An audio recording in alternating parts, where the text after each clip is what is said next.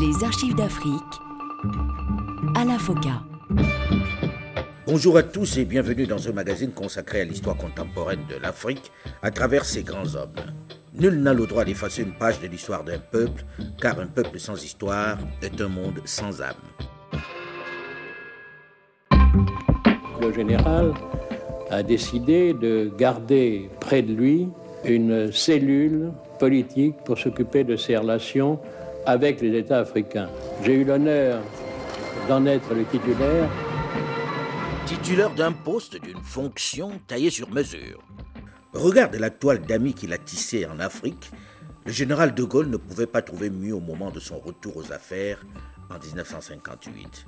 C'est lui, Jacques Faucard, qui impulse, qui propose, qui coordonne, qui met en œuvre la politique africaine de la France, même s'il s'en défend. Moi, j'étais là pour servir le général, et euh, c'est lui qui menait la politique. C'est lui qui la définissait. Il ne voyais, pas je votre voyais tous les jours. Je le voyais tous les jours.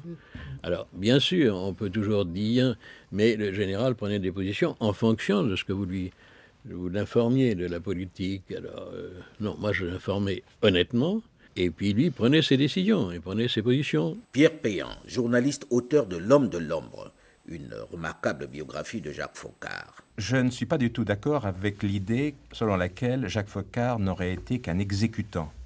Il a une très large marge de manœuvre.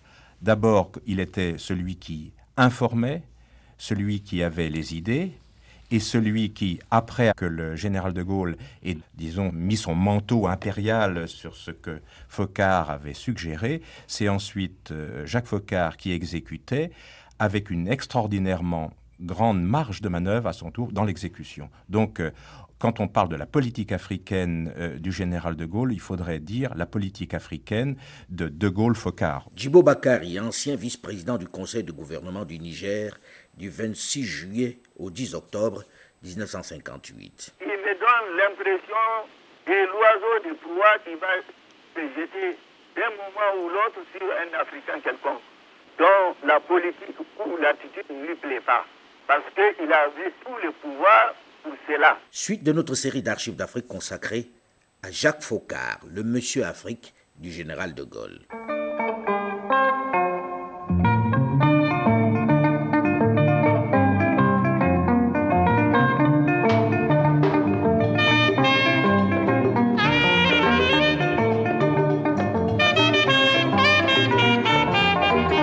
Après avoir réuni l'ensemble de ces colonies au sein d'une nouvelle structure juridique, d'un nouvel ensemble, la communauté, le général de Gaulle, qui est confronté un peu partout à une réelle pression populaire, à un fort vent de liberté, ne peut résister plus longtemps aux exigences, à l'évolution du monde.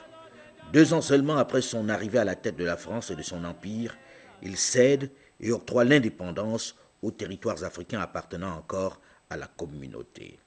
C'est en cascade qu'ils accèdent à la souveraineté internationale en 1960. Pour ma part, je voudrais donc me borner avec vous à présenter au président Diori et à son gouvernement, de même qu'à son peuple tout entier, nos félicitations les plus vives et les plus chaleureuses, de même que les vœux ardents que nous formons pour le succès du Niger indépendant. Voici maintenant le message que le général de Gaulle adresse en ce jour historique à la jeune République du Congo. En complet accord et en pleine amitié avec la France, la République du Congo accède à la souveraineté internationale. Peuple dahoméen, je proclame solennellement l'indépendance du Dahomey ce lundi 1er août en présence des représentants de la République française. par la délégation des pouvoirs que je tiens du peuple gabonais et en vertu du droit de ce peuple à disposer de lui-même, je proclame solennellement l'indépendance de la République gabonaise. Mes chers compatriotes voltaïques, aujourd'hui 5 août 1960, à 0 heure, au nom des droits naturels de l'homme à la liberté, à l'égalité et à la fraternité, je proclame solennellement l'indépendance de la République de Haute-Volta. La Côte d'Ivoire accède à la souveraineté nationale et internationale. Ils seront ainsi 16 à accéder à l'indépendance au cours de cette année 1960, tous issus de la communauté. Jacques Faucard en est l'architecte. J'avais, moi, senti euh, certains mouvements, et en particulier en Guinée, qui euh, me laissaient penser que nous allions aller vers une lutte pour l'indépendance. Et comme le général de Gaulle restait tout à fait fidèle à Brazzaville, c'est-à-dire à la liberté des peuples à disposer d'eux-mêmes, il était évident que le général avait euh, naturellement tendance à franchir une étape de plus et aller au fond des choses, à l'indépendance, à la proposition d'indépendance, en laissant les pays choisir le moment. Par conséquent, le fait que le général a été parfaitement informé de certains courants en Afrique l'ont amené à envisager l'indépendance de lui-même. En réalité, tout s'est passé sans réelle lutte pour ceux qui déclarent la souveraineté de leur pays. Il s'agit pour la plupart, que dis-je, pour tous, de leaders choisis et particulièrement proches de Paris. Des chefs qui, dans l'immense majorité des cas, ont été désignés ou soutenus par Jacques Faucard. Les jeunes États sont certes indépendants sur le papier, mais Paris garde sur eux un poids, une grande influence. Elle est parvenue à éteindre dans l'œuf le désir, le projet de grands ensembles régionaux que certains avaient voulu mettre sur pied.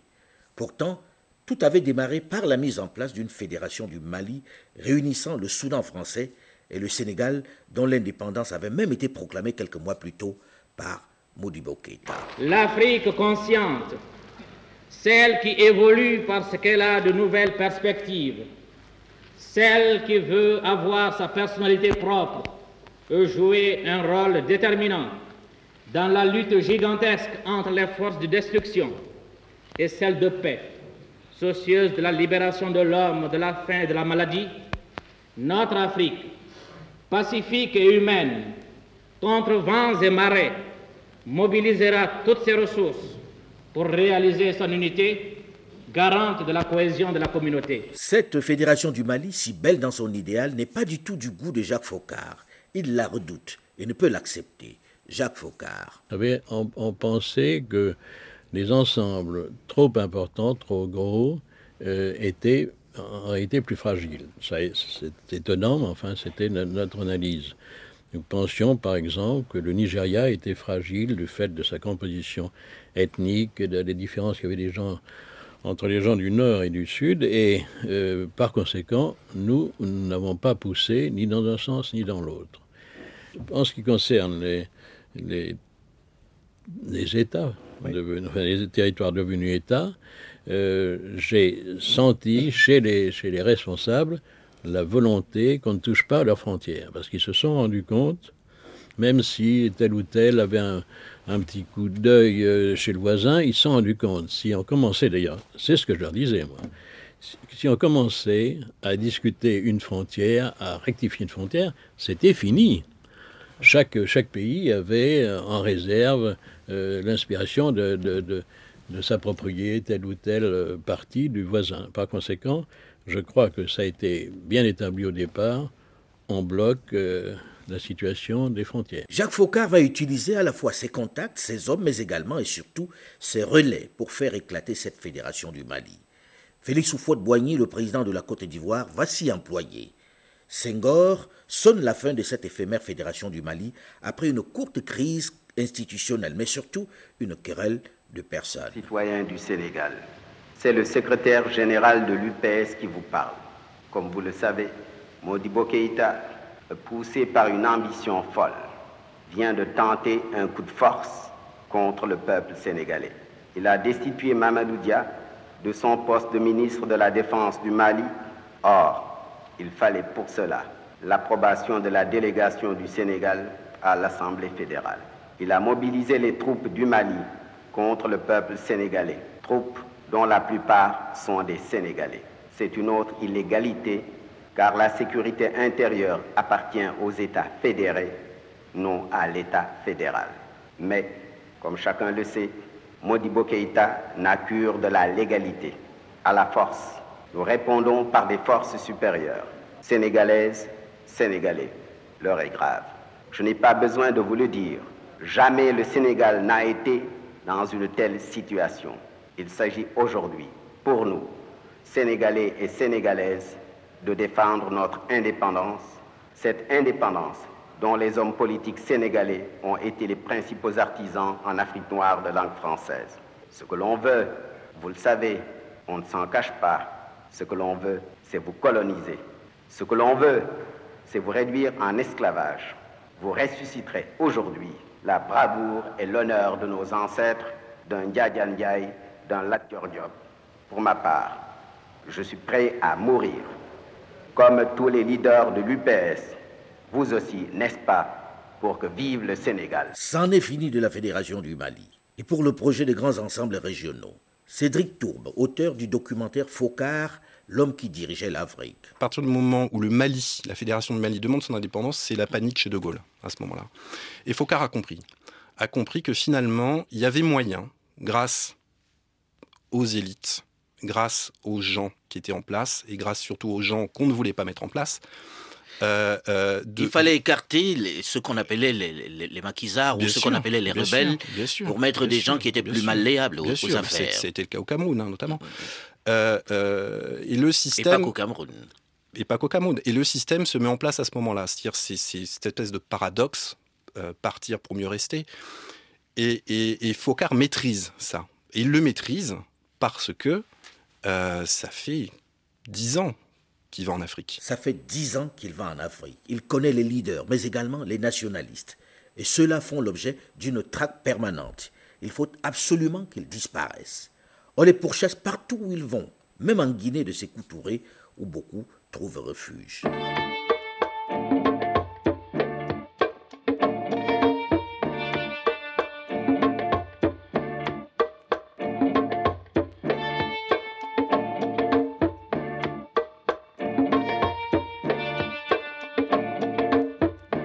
3 novembre 1960. Genève, Félix Roland Moumier, leader de l'UPC, l'Union du peuple camerounais, principal mouvement d'opposition au régime camerounais d'Amadou Ahidjo, qui vit depuis quelque temps en exil en Guinée où Sékou Touré l'a accueilli, est en déplacement dans la capitale suisse. Il a rendez-vous dans un restaurant avec un journaliste du nom de Bechtel, un journaliste qu'il connaît bien, dont il a fait la connaissance un an plus tôt à Accra, au Ghana. Le restaurant, le plat d'argent, une des meilleures tables de Genève, est plein de monde. C'est l'heure de pointe. Le coup de feu, comme on dit dans la restauration. Les deux hommes qu'on a installés à la table numéro 5 commandent d'abord un apéritif. William Bechtel, qui a sorti des photos pour leur montrer, question de détourner leur attention, met subrepticement une pincée de thallium dans le verre de Félix Moumier, ce qu'on appelait communément la mort au rat. Il en met juste une petite dose pour que l'effet soit lent. Il ne faut pas qu'il meure tout de suite. Il faut lui donner le temps de partir de cet endroit. Il ne doit surtout pas mourir en Suisse. Mais lorsque Félix Moumier revient à table, il ne boit pas son apéritif.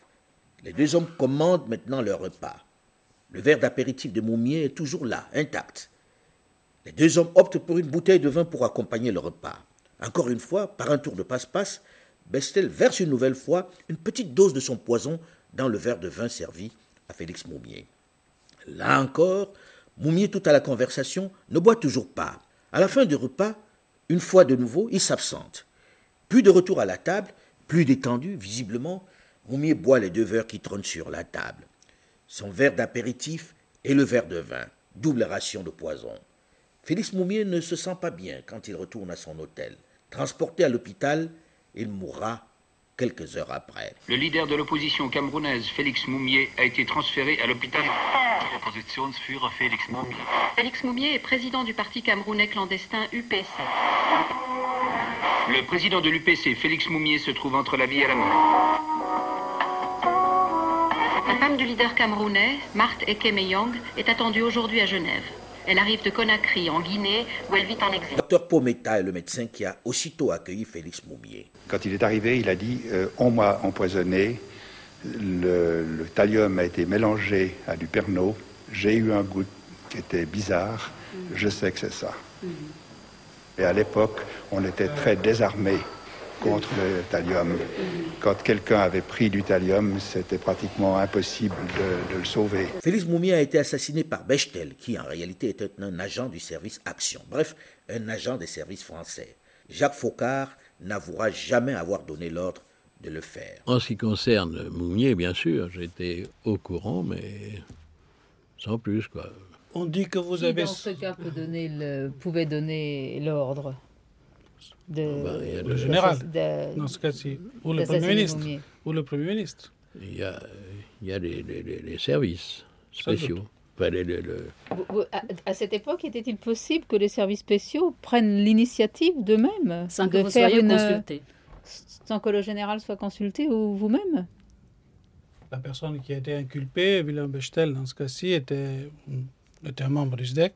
Oui. J'imagine qu'il agissait sur ordre, plus ou moins. Je, je le crois, oui, mais c'est... Est-ce que la réponse se trouvera dans les archives de M. Focard Moitié, parce que je n'ai pas de, je n'ai pas une possibilité de répondre tout à fait. Bon. Alors, c'est trop tôt, vous voulez dire? Oui, enfin, je pourrais en dire un peu plus, mais de toute façon, euh, je considère qu'il y a des choses qu'on ne peut pas euh, encore. On peut pas dire encore. Qu'on ne peut pas sortir. Bon. T'es mis à vœu. Moumier, je le connaissais bien, il était médecin, pas de problème avec lui. Il a même choisi mon fils. Et puis après, il a évolué de manière différente. Maurice Delaunay, ancien ambassadeur de France au Gabon, était lui-même un agent de ce service Action. C'est quelqu'un qui avait été payé par le président Elio, mais avec notre accord, évidemment. Nous-mêmes, nous étions très hostiles à, à Moumier, qui était violemment anti-français. Vous dites avec notre accord. Est-ce que ça signifie que la France peut être complice d'un homicide? Qu'en pensez-vous du passé de la France? Qu'en pensez-vous de Richelieu? Hein? Il y a des moments, si vous voulez, où la politique euh, passe avant la morale, hein? À mon avis. C'est dit, c'est reconnu. L'assassinat à Genève de Félix Moumier va jeter un court instant le froid dans les relations entre la France et la Suisse. Mais ce n'est pas bien grave. Des coups comme celui-là, il va y en avoir plusieurs dans de nombreux pays. La morale n'a pas sa place lorsqu'il s'agit des intérêts de la France, même s'il faut déstabiliser un pays. Et Jacques Faucard va encore une fois se lancer dans une autre aventure plus périlleuse, celle-là au Nigeria le Biafra, qui va faire des millions de morts. Tout l'intérêt, c'était le pétrole, le pétrole du Nigeria. Maurice Delaunay, ancien agent des services français, ancien ambassadeur de France au Gabon. Il se définissait lui-même comme un homme de Focard. J'étais responsable à, Libreville de tout le ravitaillement du Biafra. Il y avait des, bateaux qui arrivaient à Libreville qui déchargeaient des armes de toute origine. Il y avait des armes chinoises, il y avait des armes françaises, il y avait euh, des armes sud-africaines, un peu de tout. Libreville était le point le plus proche euh, du, Biafra. Donc tout était stocké à Libreville. Tous les soirs, on chargeait un avion qui partait vers le Biafra. La guerre du Biafra, un autre épisode particulièrement sanglant de cette politique africaine impulsée par Jacques Faucard. On en parle dans une dizaine de minutes, juste après une nouvelle édition du journal sur RFI, dans la suite de cette série d'archives d'Afrique consacrée à Jacques Faucard. À très vite.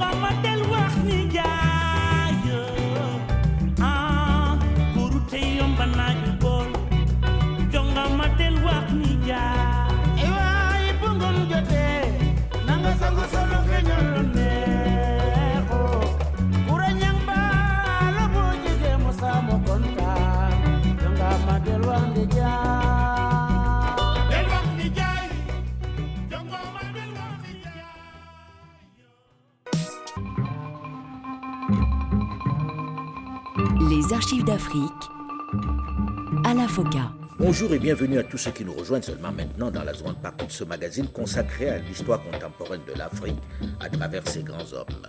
Nul n'a le droit d'effacer une page de l'histoire d'un peuple, car un peuple sans histoire est un monde sans âme. Après six jours passés en République centrafricaine, à l'invitation du président Jean Bédel Bokassa, M. Jacques Focard, secrétaire général à la présidence de la République française, chargé de la communauté et des affaires africaines et malgaches, a quitté Bangui en début d'après-midi avec son épouse pour regagner Paris. Le chef de l'État centrafricain, entouré de ses ministres, a tenu lui-même à accompagner son hôte à l'aéroport international Bangui Mpoko, marquant ainsi une fois de plus son estime et son amitié pour M.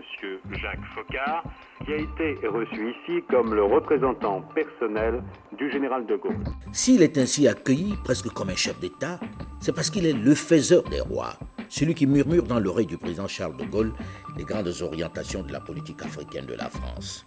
Il l'a conduite jusque-là avec un certain succès, puisque les indépendances proclamées en cascade en cette année 1960 se sont déroulées sans heurts. Les hommes au pouvoir sont tous des proches, des obligés. En réalité, dans l'aventure qui a commencé en 1958 avec le général de Gaulle, seul le turbulent Sékou de Guinée qui a dit non à la communauté française n'est plus dans le giron de la France. Et la plupart des opposants sont en exil ou ont été tués comme Félix Moumier, le leader de l'UPC, l'Union des populations du Cameroun, assassiné en Suisse par un agent français comme nous l'avons entendu dans la première partie de cette série d'archives d'Afrique spéciale, Jacques Faucard. Eh bien, ma visite est une visite d'amitié et une visite très classique, je devrais dire presque de routine, puisque j'en faisais assez fréquemment dans le temps et que euh, ces mois derniers, euh, je n'ai pas pu euh, m'absenter de France. C'est donc avec une joie toute particulière que je me retrouve en terre africaine, car j'aime ce continent et toutes ces choses me passionnent. Et ma joie est d'autant plus grande que je commence par Abidjan, la capitale ivoirienne chère au cœur des Français. Et par conséquent, je suis vraiment très heureux d'être parmi tous mes amis ce soir. Je dois voir le président, après ce qu'on vient de me dire, je vais rendre visite au président demain à 11h et j'aurai ainsi l'occasion de lui transmettre toutes les amitiés du général de Gaulle. Le général de Gaulle m'a chargé en effet de lui dire combien son amitié est fidèle. De même qu'il m'a chargé, et je profite de votre micro pour m'acquitter de ce message, de transmettre à la population de la Côte d'Ivoire son salut fraternel. Jacques Faucard a tissé une toile à la fois d'agent auprès des dirigeants et d'amis dans la classe politique locale qu'il est devenu incontournable. C'est lui qui effectue la plupart des missions du président en Afrique en lieu et place souvent du ministre des Affaires étrangères et même des services de renseignement. Jacques Faucard. La politique africaine de la France, le général s'y intéressait beaucoup, puisque, comme vous avez pu le remarquer, il reçoit tous les jours la personne qui s'occupe de, l'Afrique, et même dans les moments les plus difficiles, même des moments où il y a eu la réunion des quatre grands avait lieu à Paris, il, il continuait à me voir et à, et à suivre les problèmes.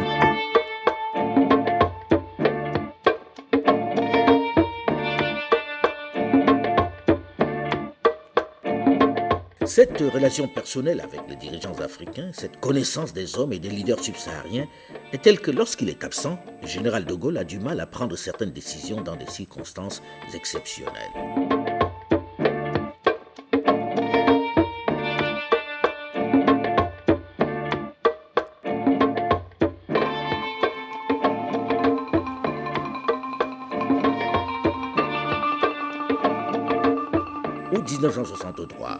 Le Congo traverse une grave crise politique et sociale. Le président Fulbert Youlou est sur la braise. Ce qui avait commencé comme une protestation contre le projet de parti unique est désormais devenu le rejet du système Youlou. La colère de la rue chauffée à blanc par les syndicalistes ne baisse pas. Elle va d'ailleurs atteindre son apogée le 15 août 1963, lorsque malgré l'impressionnant déploiement militaire et sécuritaire, elle prend d'assaut la présidence de la République. Désormais, il est question de la démission même du président, ni plus ni moins. Situation à nouveau tendue et assez incertaine à Brazzaville, où quelques 2 à 3 000 manifestants restent groupés devant le palais présidentiel en dépit des injonctions qui leur ont été faites de se disperser. La manifestation, qui avait réuni près de 5 000 personnes venues de Bas-Congo et de Potopoto, se poursuit à l'heure actuelle avec un effectif réduit environ de moitié mais composé maintenant d'éléments plus durs. Des cris de démission ont été scandés peu après que le président Youlou se fut adressé à la foule. Mais il semble qu'une faible part de l'auditoire seulement ait entendu cet appel. Il est à noter que le groupe qui scandait ces cris d'émission, fort d'une cinquantaine de personnes, n'a pas été suivi par l'ensemble des manifestants. Désormais donc dans la foule, massée autour du palais, où l'abbé Fulbert Youlou s'est réfugié avec ses plus proches collaborateurs depuis quatre jours maintenant, c'est son départ qui est réclamé. La situation est critique pour le chef de l'État. Il sait que le général de Gaulle ne l'aime pas beaucoup, son épouse non plus. Un prêtre marié avec des enfants qui fait confectionner ses soutanes chez Dior, le couple présidentiel de l'Élysée a du mal à l'accepter. Le général de Gaulle n'a donc jamais été un vrai proche de ce président en soutane. Mais il est tout de même un homme de Paris. Il a toujours veillé sur les intérêts de la France. Alors il décide d'appeler le président français afin qu'il fasse intervenir l'armée. Mais il se rend injoignable. Il est au courant de ce qui se passe à Brazzaville. Seulement, il ne parvient pas à joindre Jacques Faucard qui, en cette période d'été, a pris quelques jours de vacances. Alors l'armée française, qui protège le palais, attend les ordres. Elle non plus ne sait pas si elle doit intervenir ou rester l'arme au pied. À Brazza, pendant ce temps, la tension continue de monter. On cite en ce moment le nom de diverses personnalités qui seraient appelées à exercer les premières responsabilités du pouvoir. En particulier le nom de M. Massamba Deba, ancien président de l'Assemblée nationale et ancien ministre du Plan dans le gouvernement qui a précédé celui dont la démission a été décrétée hier. On parle également de M. Matsokota, docteur en droit, adjoint du procureur général et propre neveu de l'abbé Fulbert Youlou. Signalons enfin que l'on s'attend à de nouveaux et prochains développements d'une situation qui, ainsi que je vous l'ai dit plus haut, reste, disons, très fluide. Finalement, joint par le général de Gaulle, Jacques Faucard vient précipitamment retrouver le général de Gaulle qui lui reproche d'avoir été injoignable pendant ces heures. Jacques Faucard le rassure et prend les choses en main. La décision est prise de lâcher ce prêtre un peu singulier. Antoine Letambé Ombili, le directeur de cabinet de l'abbé Fulbert Youlou. Nous qui étions, puisque j'étais toujours avec le président Youlou, jusqu'à la dernière minute, jusque-là, nous étions gardés par l'armée de la communauté. Mais le 15 août au matin, nous avons vu que l'armée de la communauté qui gardait le palais de l'abbé Philbert Youlou va s'en aller. Et les syndicalistes, forts de ce qu'ils venaient d'obtenir de la part du général vont demander à tous les Congolais de venir encercler le palais. À 10 heures du matin, l'armée française reçoit l'ordre de s'écarter du palais que continue de garder à l'intérieur des gendarmes congolais. C'est à ce moment que les leaders syndicaux, Aimé Matsika, Julien Boukambou, accompagnés de quelques officiers de l'armée et de la gendarmerie, arrivent au palais. Ils sont rejoints quelques instants après par Okemba, l'autre leader syndical. Ils vont ensuite retrouver le président de la République dans son bureau. Il est entouré de tous ses collaborateurs. Les deux capitaines qui commandent l'armée congolaise, David Moutsaka et Félix Mouzabakani, son neveu, lui demandent d'une voix ferme et déterminée de donner sa démission afin d'éviter une effusion de sang. Les syndicalistes expliquent au chef de l'État que tout est désormais fini, qu'il n'est plus soutenu par personne. Après un moment de résistance, il rappelle sa légitimité aux putschistes, l'abbé Fulbert Youlou, qui exigeait un moment de réflexion, demande à parler au général de Gaulle. Mais le secrétaire général de l'Élysée, Jacques Faucard, qui lui fait comprendre que le président français est absent, refuse de donner l'ordre à l'armée française d'intervenir pour sauver son régime. Désormais, le voilà bien seul. Paris sur qui il comptait, la France et le général de Gaulle dont il chantait depuis l'indépendance les louanges et à qui il exprimait à chaque fois sa reconnaissance, viennent de le lâcher. La crise est plus grave qu'il ne le pensait.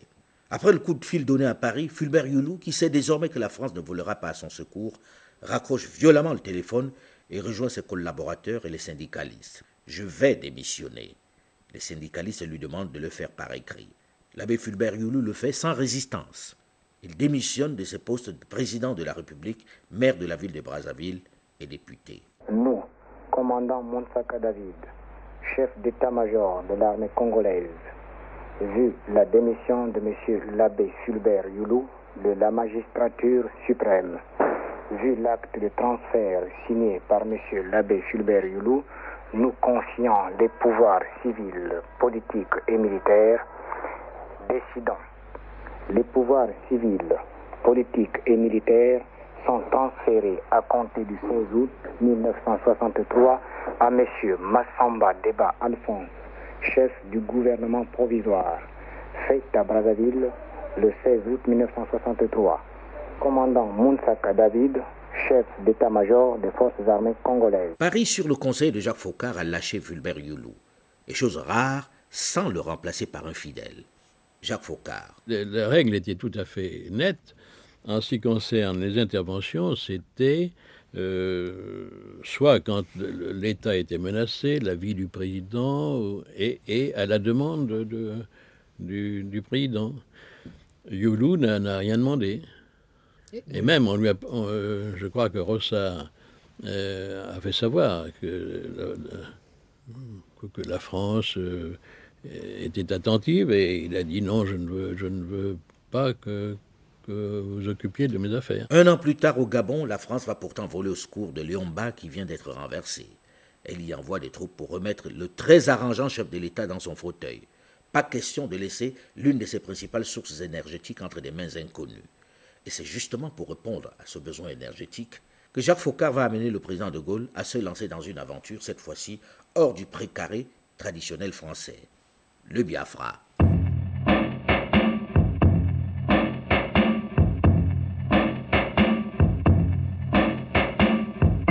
26 mai 1967, le Conseil consultatif de la région de l'Est du Nigeria vote la sécession de la région, Ojukwu.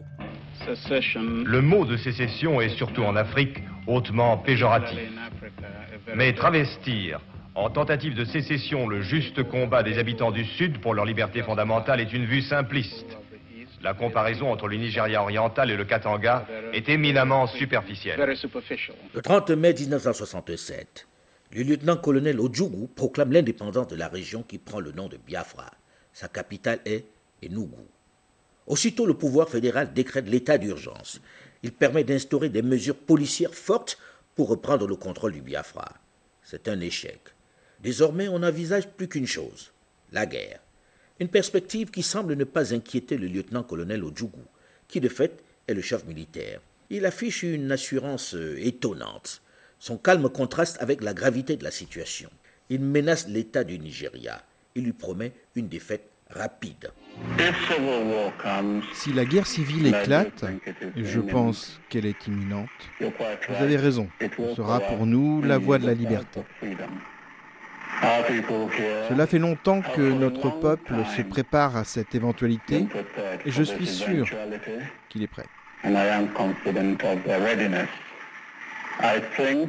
Je pense que lorsque cela se produira, l'autre camp sera surpris de ce qu'il va prendre. Et je ne pense pas que la guerre durera longtemps. C'est le début de la guerre du Biafra.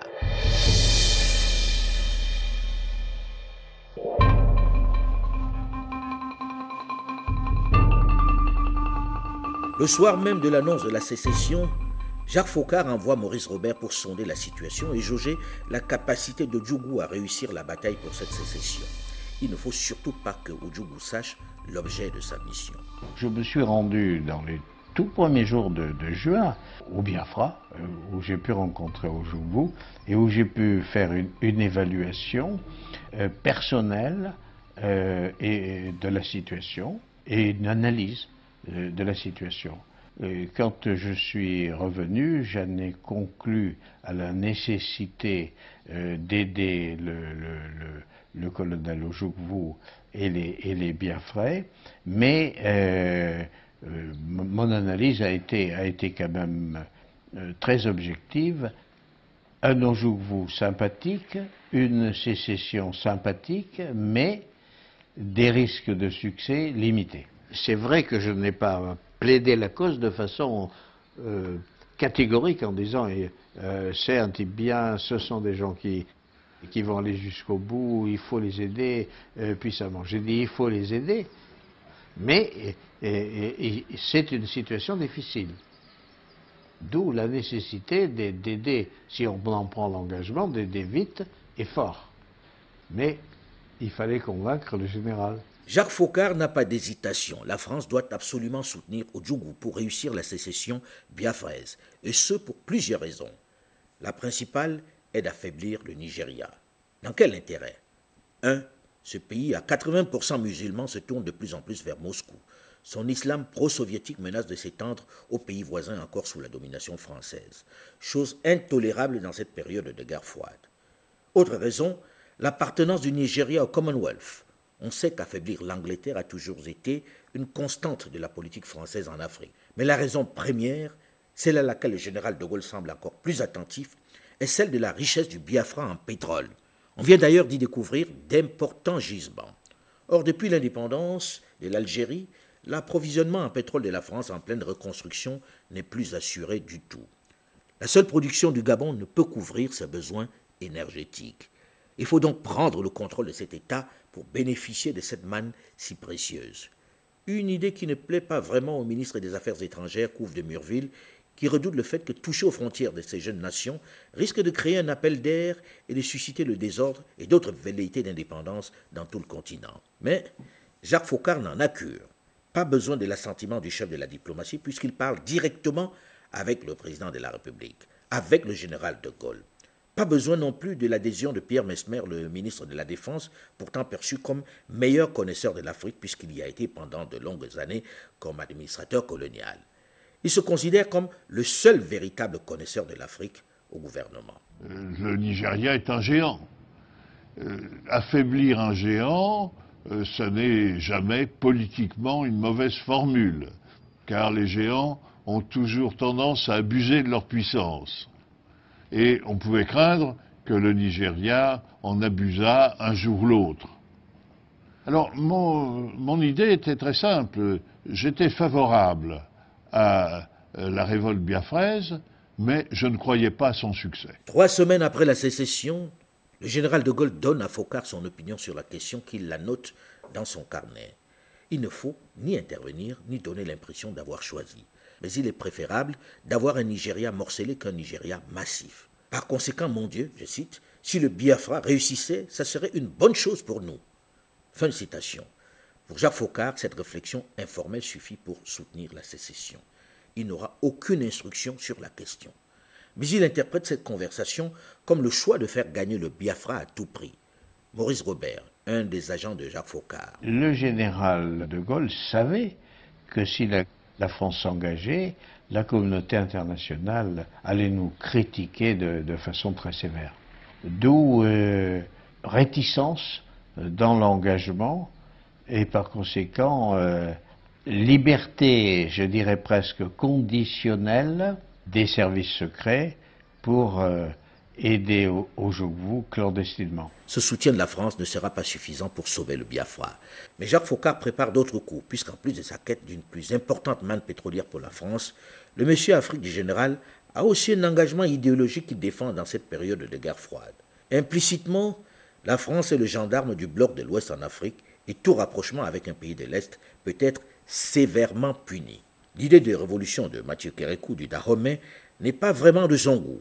Il risque de le payer cher, comme nous allons le voir la semaine prochaine dans la suite de cette série d'archives d'Afrique spéciale Jacques Faucard. Les coups tordus, il va y en avoir. Mais en attendant, vous pouvez d'ores et déjà réécouter cet épisode et les précédentes sur le site de RFI à la rubrique podcast ou sur archivesdafrique.com ou tout simplement sur votre téléphone portable en téléchargeant gratuitement l'application Archives d'Afrique sur iOS ou sur Google Play. Delphine Michaud, Olivier Raoul et Alain Foucault, nous vous donnons quant à nous rendez-vous la semaine prochaine, même heure, même fréquence. Dans un instant, une nouvelle édition du journal sur Radio France Internationale.